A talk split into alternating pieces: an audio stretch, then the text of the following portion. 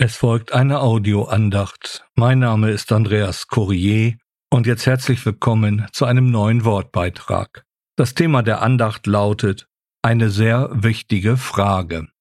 Liebes Kind Gottes, ich spreche dich persönlich an. Deshalb gebrauche ich auch das seelsorgerliche Du. Wie siehst du dich? Wenn alles gut läuft, hast du auch ein positives Bild von dir. Aber wehe, es läuft etwas schief und die Luftschlösser zerplatzen wie Seifenblasen, wenn dann Probleme, Sorgen und Nöte über dich hereinbrechen. Dann geht es wieder los mit den bekannten Klageliedern. Warum gerade ich? Wieso lässt du es zu, Gott? Ich bin ja nichts wert. Es ist bestimmt richtig, dass es mich gerade trifft. Wie Hiob sitzt du in dem Müllhaufen deines Lebens und bist resigniert. Vielleicht bist du durch deine Sozialisation auch so geprägt. Oder was durchaus schlimmer ist, du hast deshalb kein positives Bild von dir, weil du durch eine falsche Belehrung einer Gemeinde oder Kirche so geprägt worden bist. Und so solltest du dir jetzt eine sehr wichtige Frage stellen, wie du sie in Gottes Wort im Brief an die Römer Kapitel 8 Vers 31 finden kannst. Was sollen wir nun hierzu sagen? Wenn Gott für uns ist, wer gegen uns? Wenn Gott also für dich ist, wer sollte dann gegen dich sein? Wer gibt dir dann das Recht, dich selbst in Frage zu stellen? Meinst du wirklich, du bist so wichtig, dass sich alles um dich drehen muss? Es ist jetzt von großer Bedeutung, zwei Punkte etwas genauer zu betrachten. Erstens die Sünde oder genauer die Verfehlung. Übrigens, der im Grundtext verwendete Begriff für Sünde lautet Hamatia und bedeutet wortwörtlich Zielverfehlung. Wenn du nun von Gottes Weisungen abweichst, kann es in einigen Fällen passieren, dass du dadurch am eigenen Leib Leid erfährst.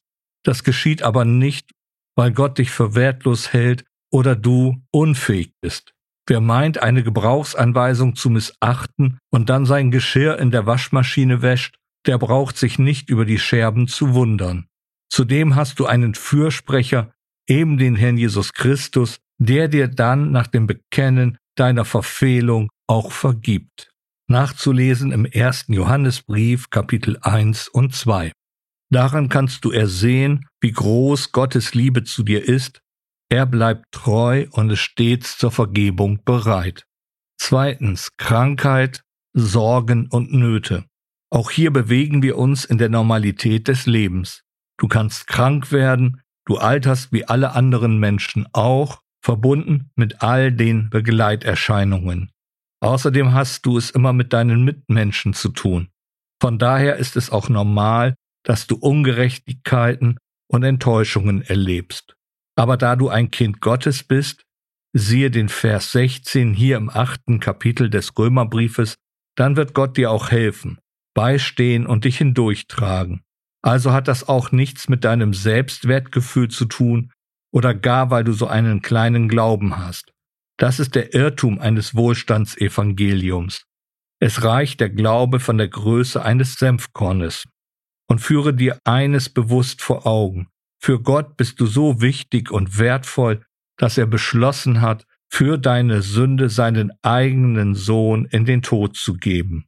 Auf die Frage, die Paulus hier in dem Vers 31 stellt, gibt er auch eine Erklärung dazu ab. Ich lese die Verse 32 bis 34. Er, der doch seinen eigenen Sohn nicht verschont, sondern ihn für uns alle hingegeben hat, wie wird er uns mit ihm nicht auch alles schenken? Wer wird gegen Gottes auserwählte Anklage erheben? Gott ist es, der rechtfertigt. Wer ist es, der verdamme? Christus ist es, der gestorben, ja noch mehr, der auch auferweckt worden, der auch zur Rechten Gottes ist, der sich auch für uns verwendet. Der Vers 32 ist das Fundament. Durch das Erlösungswerk des Herrn Jesus Christus ist deine Beziehung zu Gott wiederhergestellt. Somit schenkt er dir auch immer seine Gnade. Genau dieses steckt wörtlich in dem Begriff schenken. Im Grundtext meint es jemandem Gnade erweisen. Im Vers 33 wird deutlich, wer du in Gottes Augen wirklich bist. Gottes Auserwählter. Und das darfst du dir dann notieren. Auserwählt bedeutet laut Grundtext als das Beste auserwählt oder erlesen, durch Gott ausgesucht und ausgezeichnet. Hier sollte dann die Selbstabwertung spätestens aufhören. Der Vers 34 wirft noch einmal die Frage auf, wer dich verdammen oder wörtlich verurteilen will. Die Antwort folgt auf dem Fuße, du bist durch Christus gerecht gesprochen.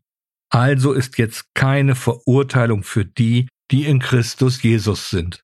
So beginnt das achte Kapitel des Römerbriefes. Und der Argumentation des Paulus folgend hat demnach niemand das Recht, dich zu verurteilen, somit auch du selbst nicht. Und wie schon gesagt, wenn du verfehlst, sündigst, dann ist der Herr Jesus Christus dein Fürsprecher. Und im Schluss des achten Kapitel zeigt Paulus noch einmal deutlich auf, dass es nichts, aber auch nichts gibt, was dich von der Liebe Gottes trennen kann.